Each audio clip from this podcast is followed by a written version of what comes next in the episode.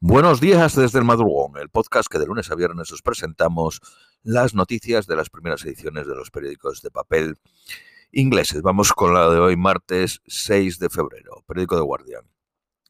El rey Carlos III ha sido diagnosticado con cáncer. Empezará el, ya empezó el tratamiento. Aunque no se ha hecho público el tipo de cáncer, el palacio, perdón, perdón, dijo que no era un cáncer de próstata.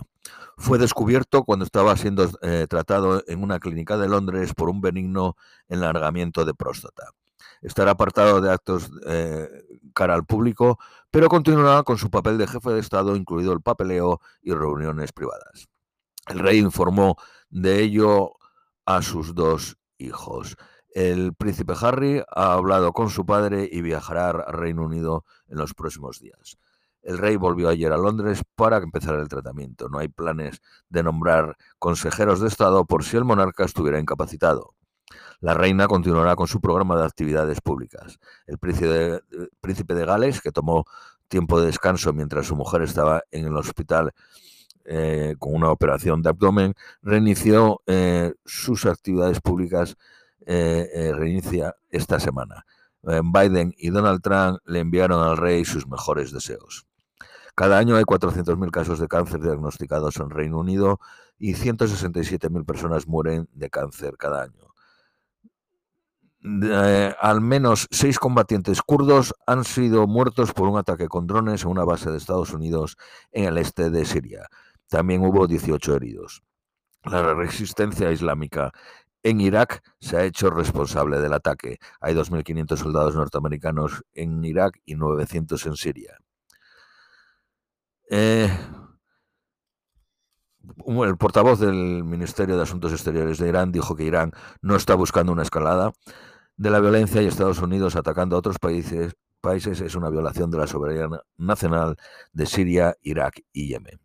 Los Houthis, dijeron que Italia eh, se convertirá en objetivo de ataques si toma parte en, ataques contra Yemen después de que Italia dijese el viernes que mandará un almirante de la misión naval de la Unión Europea en el Mar Rojo. Firmas tecnológicas reconocieron que el gobierno de Yemen había dicho que tiene que temen que los rebeldes eh, Houthis estén planeando sabotear los cables marinos de Internet. Por el Mar Rojo pasa el 17% del tráfico mundial de Internet. Zelensky ha admitido por primera vez públicamente en una entrevista a la RAI italiana que está buscando reemplazar a su más senior comandante. Habían estado en desacuerdo sobre los planes de futuras movilizaciones. El Kremlin ha declinado decir si Putin concedió una entrevista a Carlson, el periodista eh, norteamericano de extrema derecha, después de que el antiguo presentador de la Fox News fuese visto en Moscú. El presidente húngaro ha boicoteado la sesión del Parlamento para eh, ratificar la membresía de Suecia como miembro de la, de la OTAN. La ONU investiga las afirmaciones de corrupción en su programa de reconstrucción en Irak. El fabricante del, medicamento Wegori, el medicamento para bajar peso, compra una empresa de Estados Unidos por 16.500 millones de eh, dólares para expandir su suministro. De ese medicamento se vendieron 3.600 millones de dólares. Lazos del Banco Santander y del Joy Bank con empresas iraníes eh, ayudándoles a evitar sanciones de Estados Unidos provocan eh, su bajada de las acciones en bolsa. El Santander perdió más del 3%.